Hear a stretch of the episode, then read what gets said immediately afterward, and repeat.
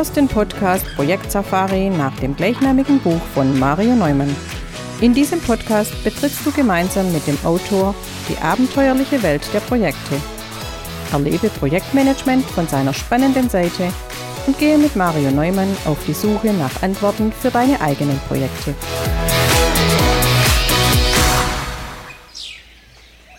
Hallo liebe Projektabenteurer. Wir wollen agil werden. Agilität macht uns besser, produktiver, schneller, günstiger und innovativer.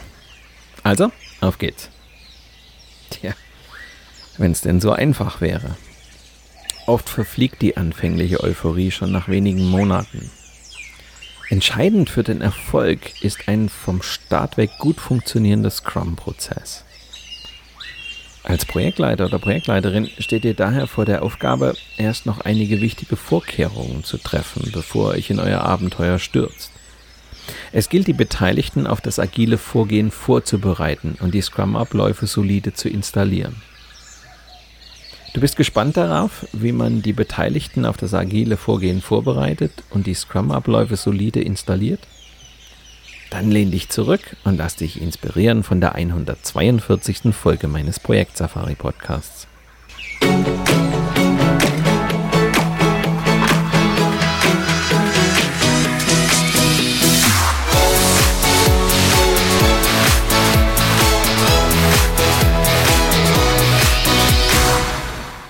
Wie bereits angekündigt, möchte ich euch in den kommenden Sendungen weitere Einblicke in mein neues Buch gewähren und natürlich auch Lust darauf machen, es einmal in die Hand zu nehmen und zu lesen. Wie schon im ersten Band meiner Projektsafari widme ich jede Etappe des Buches einem Abenteurer. Zu Beginn der heutigen Sendung möchte ich zunächst gerne den Abenteurer vorstellen, der uns auf der dritten von insgesamt sieben Etappen meiner neuen Projektsafari begleiten wird. Es handelt sich um König Artus. Im weiteren Verlauf der Sendung möchte ich darauf eingehen, wie man letzte Vorbereitungen trifft, damit ein Scrum-Projekt erfolgreich anläuft.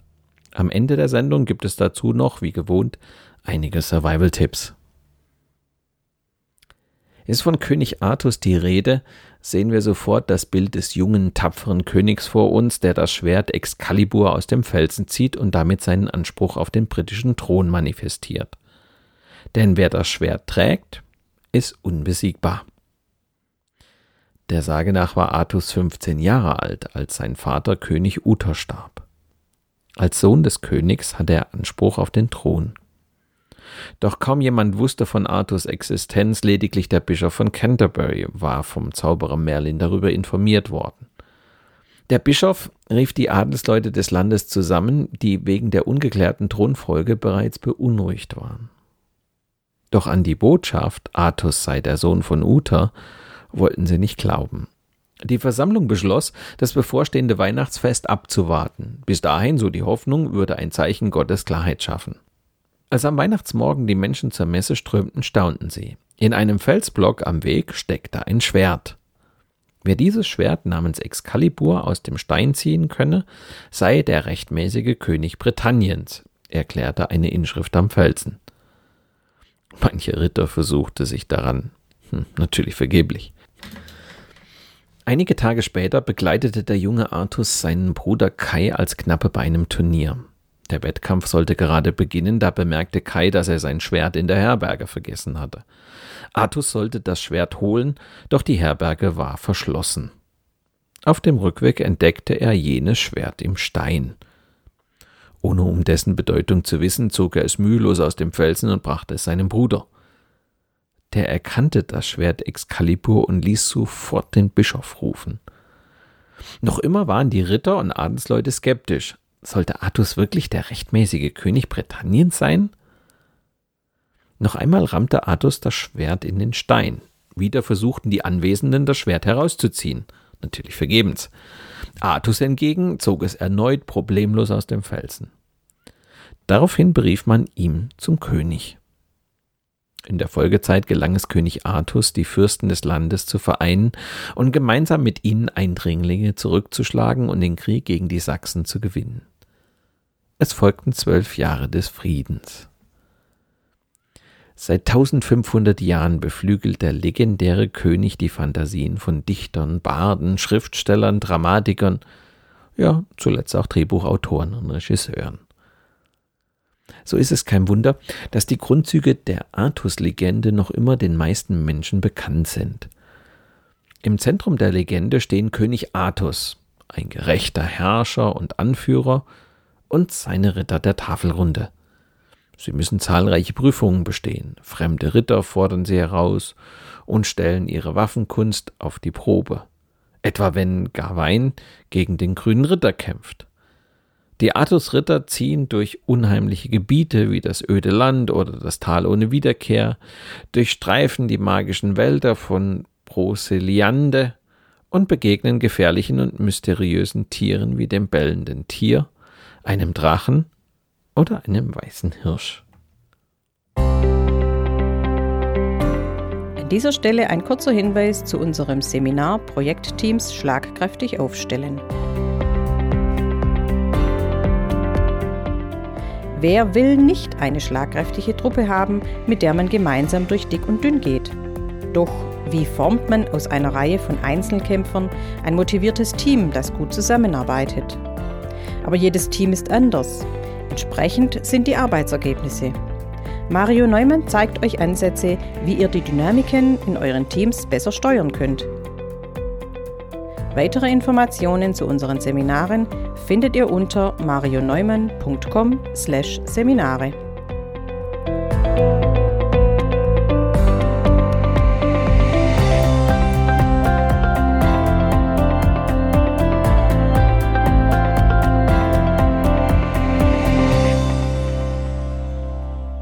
Wir wollen agil werden. Agilität macht uns besser, produktiver, schneller, günstiger und innovativer. Ja, so habe ich es am Anfang gesagt. Und klar, wenn es denn so einfach wäre. Bei den meisten verfliegt die anfängliche Euphorie schon nach wenigen Monaten. Wie etwa ein Versicherungsunternehmen schmerzlich erfahren musste, das kurzerhand beschlossen hatte, seine Marktapplikationen nunmehr agil zu entwickeln. Einem hochmotivierten Start folgte schließlich die Ernüchterung. Den Teams fiel es nämlich zunehmend schwer, die anfänglich hohe Taktung der Sprints beizubehalten.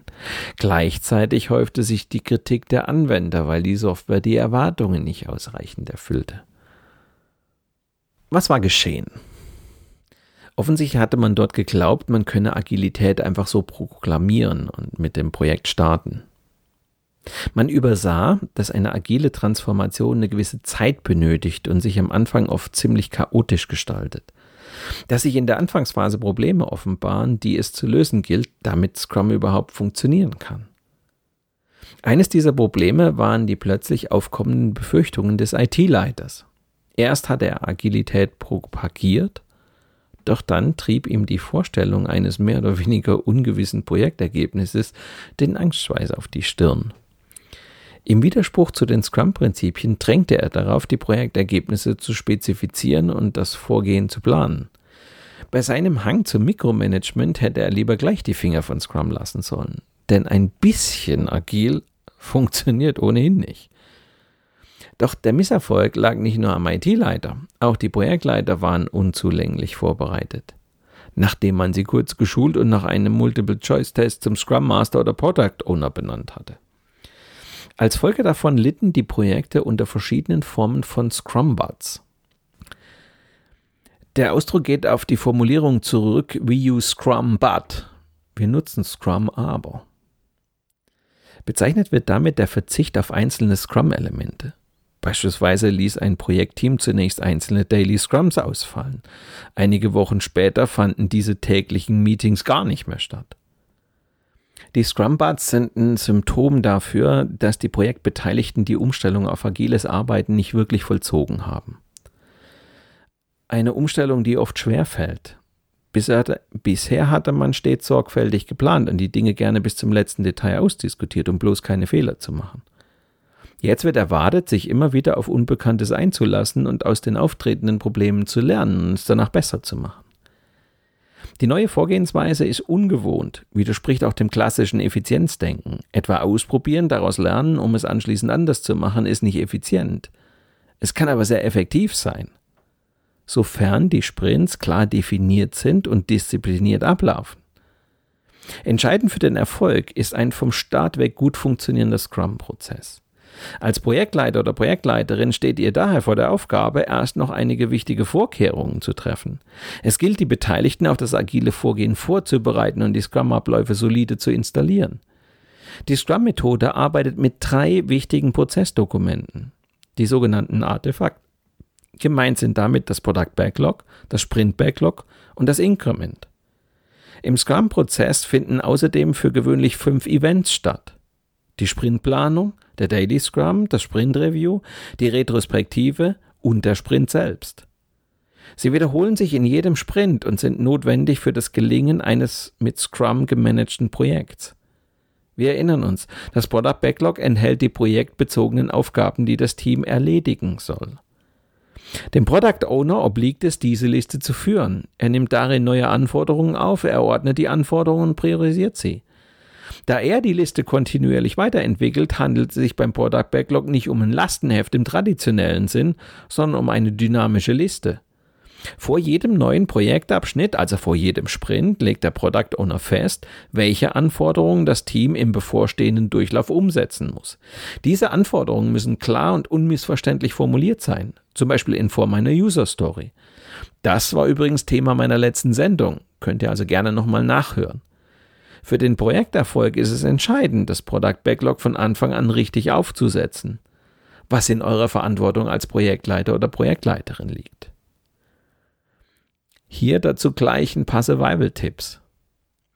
Das Vorbereiten des Product Backlogs vor jedem Sprint ist ein Muss, um den Workflow aufrechtzuerhalten. Redet dem Product Owner ins Gewissen, dass er diese Aufgabe wirklich ernst nimmt. Unterstützt den Product Owner dabei, dass er bei der Ausgestaltung des Backlogs vorausschauend handelt. Er sollte immer zwei bis drei Sprints vorausplanen, um bei unerwarteten Hindernissen handlungsfähig zu sein und gegebenenfalls auch Aufgaben vorziehen zu können sorgt für Sichtbarkeit des Product Backlogs, damit es seine Kraft entfalten kann. Druckt es notfalls großformatig aus und hängt es dort auf, wo es jeder einsehen kann. Notfalls in der Kaffeeküche oder im Pausenraum. Bindet das ganze Projektteam in den Umgang mit dem Product Backlog ein. Der Product Owner sollte seine Rolle nicht so interpretieren, dass er allein für das Product Backlog verantwortlich ist. Ermutigt das Projektteam, den Wert von User Stories für den Benutzer zu hinterfragen. Wenn der Product Owner den Wert nicht darlegen kann, ist es völlig legitim, einzelne Anforderungen in Frage zu stellen. So, und damit sind wir bei der Sprintplanung. Jetzt geht's also endlich los. Jeder Sprint beginnt mit der Sprintplanung. Sie dient dazu, die nächste Projektetappe, also den nächsten Sprint zu planen. Die Sprints folgen immer unmittelbar aufeinander, sind normalerweise etwa gleich lang, zwischen einer Woche und vier Wochen. Ein Sprint lässt sich als kleines zeitlich begrenztes Projekt begreifen, das das Ziel hat, bestimmten Anforderungen aus dem Product Backlog zu realisieren. Dank der kurzen Dauer sind auch die Risiken überschaubar. Moderiert wird die Sprintplanung meist vom Scrum Master. Er achtet darauf, dass dieses Treffen auch wirklich stattfindet und die gewünschten Ergebnisse bringt. In dem Meeting entscheidet das Team, welche Anforderungen aus dem Product Backlog im bevorstehenden Sprint bearbeitet werden sollen. Dabei gilt es, drei wichtige Fragen zu beantworten. Was ist das Sprintziel? Was kann während dieses Sprints erledigt werden? Und wie wird die ausgewählte Arbeit erledigt? Die Sprintplanung besteht aus zwei Teilen, für die manche Teams auch zwei Meetings ansetzen. Im ersten Teil legt das Team zusammen mit dem Product Owner das Sprintziel fest, also was im nächsten Sprint erledigt werden soll. Der Product Owner entscheidet, welche Aufgaben aus dem Product Backlog in Angriff genommen werden sollen. Möglicherweise muss er einzelne Backlog-Einträge ebenso wie dessen Akzeptanzkriterien noch etwas genauer erklären, damit das Projektteam abschätzen kann, welche Aufgaben es in der vorgegebenen Sprintzeit übernehmen kann. Hat man sich über die Aufgabe geeinigt, werden sie im Sprint-Backlog festgehalten. Anschließend verlässt der Product Owner normalerweise die Sprintplanung. Im zweiten Teil der Sprintplanung muss das Wie geklärt werden. Das heißt, die Teammitglieder legen fest, wie sie die Aufgaben angehen wollen. Viele glauben, es sei damit getan, die Backlog-Einträge in einzelne Aufgaben herunterzubrechen und im Team zu verteilen. Da das Backlog jedoch kein technisches Design beschreibt, ist jetzt noch erst noch der Zeitpunkt gekommen, genau das im Team zu diskutieren. Ziel ist ein Konzept, das klar genug ist, sodass alle mit ihren Aufgaben loslegen können. Auch dazu gleich noch ein paar Survival-Tipps von mir. Achtet darauf, dass der Product Owner zur Sprintplanung einlädt. Teilnehmer sind neben dem Product Owner der Scrum Master sowie das gesamte Team. Gibt es außerdem Stakeholder, die am Fortgang des Projekts interessiert sind, sollte der Product Owner auch sie einladen. Bittet den Product Owner zu Beginn der Sprintplanung dem Team zu erläutern, welche Bedeutung das Sprintziel für das Produkt hat. Bittet ihn außerdem während des Meetings immer wieder darauf Bezug zu nehmen.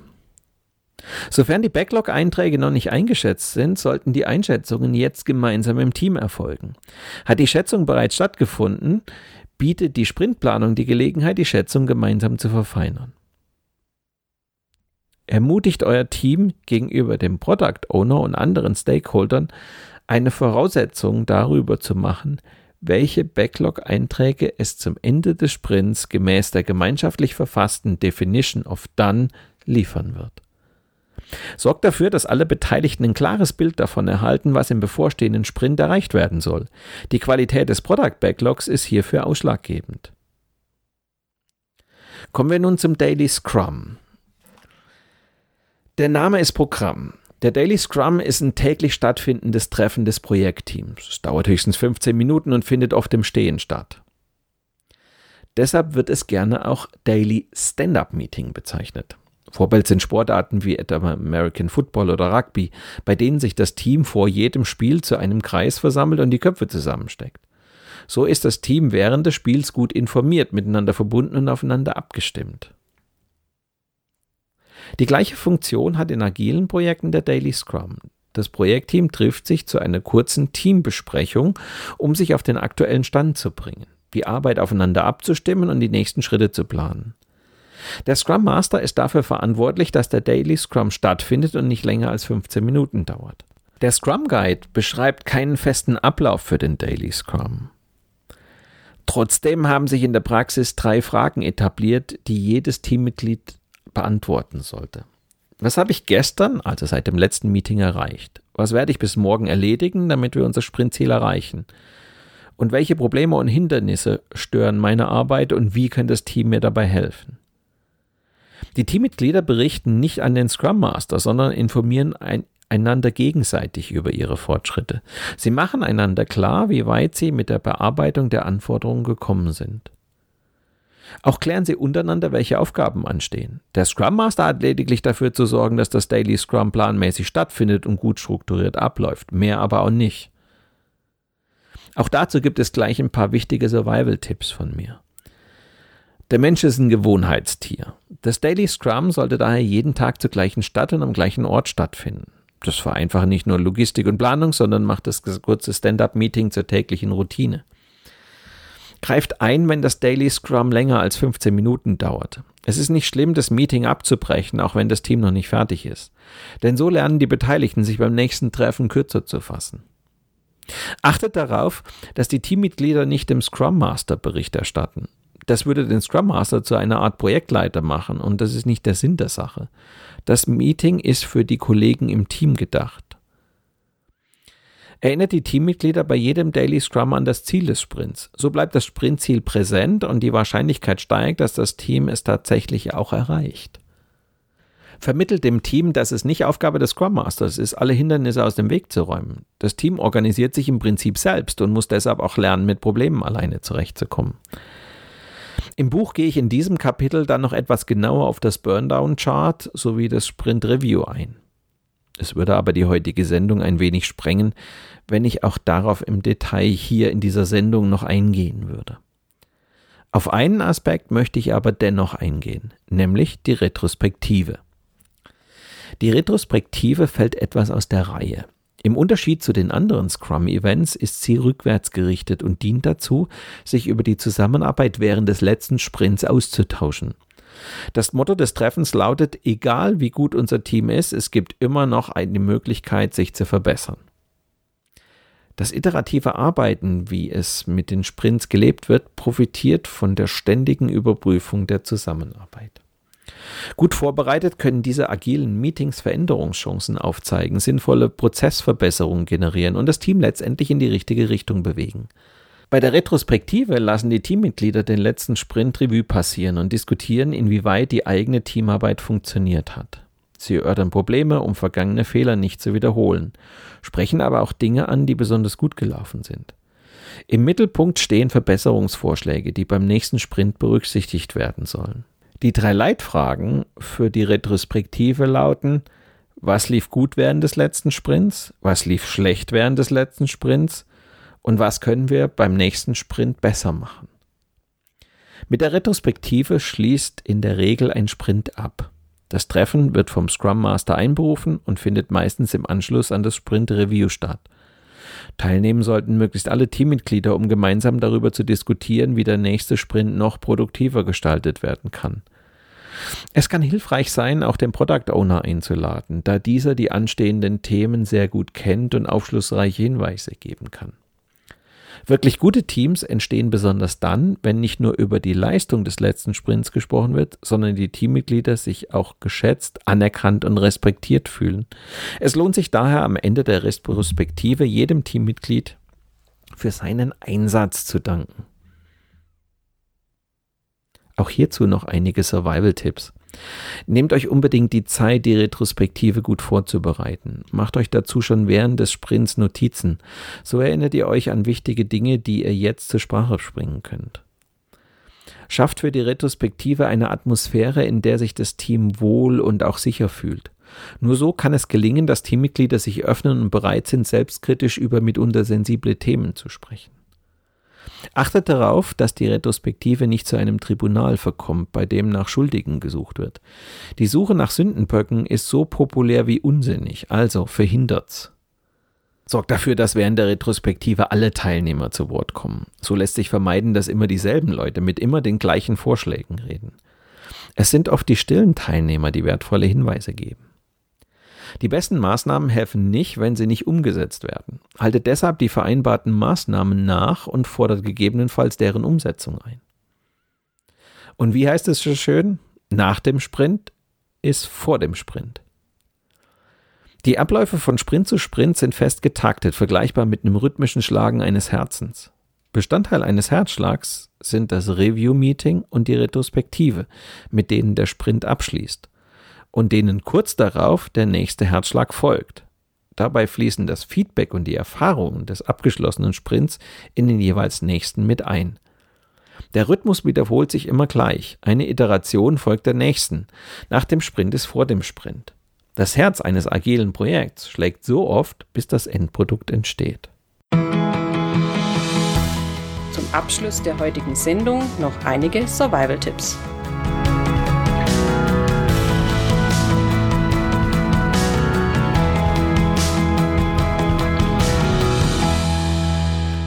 Einfache Dinge wie Scrum-Meetings zu implementieren und die richtigen Scrum-Artefakte zu verwenden, sind zwar ein guter Anfang, aber nur die halbe Miete. Werden diese Techniken angewendet, ohne den Hintergrund zu verstehen, schleichen sich leicht Fehler und Missverständnisse ein. Das behindert schnell die Abläufe. Achtet darauf, dass es nicht immer nur um Prozesse, Methoden und Werkzeuge geht. Es sind vielmehr die agilen Prinzipien, die für ein gutes Gelingen sorgen. Tut alles, um den agilen Start möglichst einfach zu halten. Das Agile Manifest betont, dass die Zusammenarbeit wichtiger ist als Prozesse und Werkzeuge.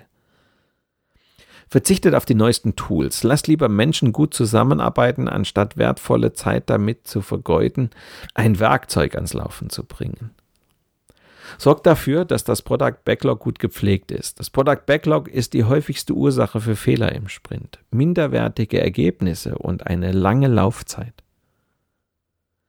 beseitigt alle Probleme, die das Team behindern. Der Daily Scrum ist die Gelegenheit, diese Hindernisse frühzeitig zu erkennen und schnell aus dem Weg zu räumen. Mit der heutigen Sendung sind wir bereits mittendrin in der Etappe 3 unserer Expedition in die Welt agiler Projekte. Wie einst König Artus die Ritter der Tafelrunde um sich scharte und den mächtigen Zauberer Merlin als Berater an seiner Seite wusste, müsst ihr als Projektleiter oder Projektleiterin ein Team um euch versammeln und schlagkräftig aufstellen. Entscheidend kommt es dabei auf das Zusammenspiel zwischen euch, dem Product Owner und dem Scrum Master an. Mit diesem Dreigestirn beschäftige ich mich im ersten Kapitel der dritten Etappe. Konnte sich König Artus von Anfang an auf seine Ritter der Tafelrunde verlassen, steht ihr zunächst noch vor der Aufgabe, für ein funktionierendes Team zu sorgen. Das ist Gegenstand des zweiten Kapitels dieser Etappe. Wie man letzte Vorkehrungen trifft, das war Gegenstand dieses Podcasts. Das könnt ihr aber auch im Detail nochmal im dritten Kapitel dieser Etappe nachlesen. Im vierten und letzten Kapitel dieser Etappe erfahrt ihr dann noch, wie ihr mit einem Kick-Off-Meeting das Abenteuer erfolgreich startet. Wenn ihr neugierig geworden seid und das Buch nun gerne auch lesen möchtet, dann wendet euch an den Buchhändler eures Vertrauens. Gerne könnt ihr es aber auch bei mir zum Vorzugspreis erwerben. Ein entsprechendes Bestellformular findet ihr in den Shownotes zu dieser Sendung. Weitere Informationen zu mir und meiner vielfältigen Arbeit als Trainer und Berater für eine erfolgreiche Projektarbeit findet ihr auf meiner Internetseite unter www.marioneumann.com.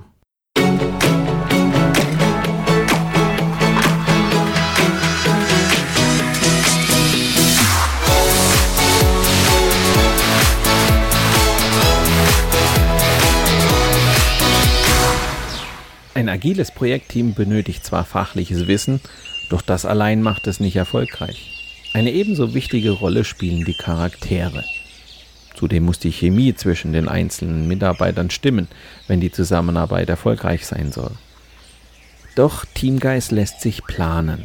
Umso mehr erstaunt es, dass in Projekten immer wieder Fehlbesetzungen vorkommen und die Teammitglieder nicht zueinander finden. Wenn ihr gespannt darauf seid, wie man ein Team zusammenstellt, dann hört doch in zwei Wochen wieder rein. Oder abonniert einfach meinen Podcast Projekt Safari bei Soundcloud, Spotify, Google oder Apple Podcasts. Dann bleibt ihr immer auf dem Laufenden. Mit diesem kleinen Hinweis endet die heutige Episode meines Podcasts Projekt Safari. Danke fürs Zuhören, hinterlasst mir eine positive Bewertung auf eurer Podcast-Plattform und bleibt mir auch während der kommenden Episoden treu. Euer Mario Neumann.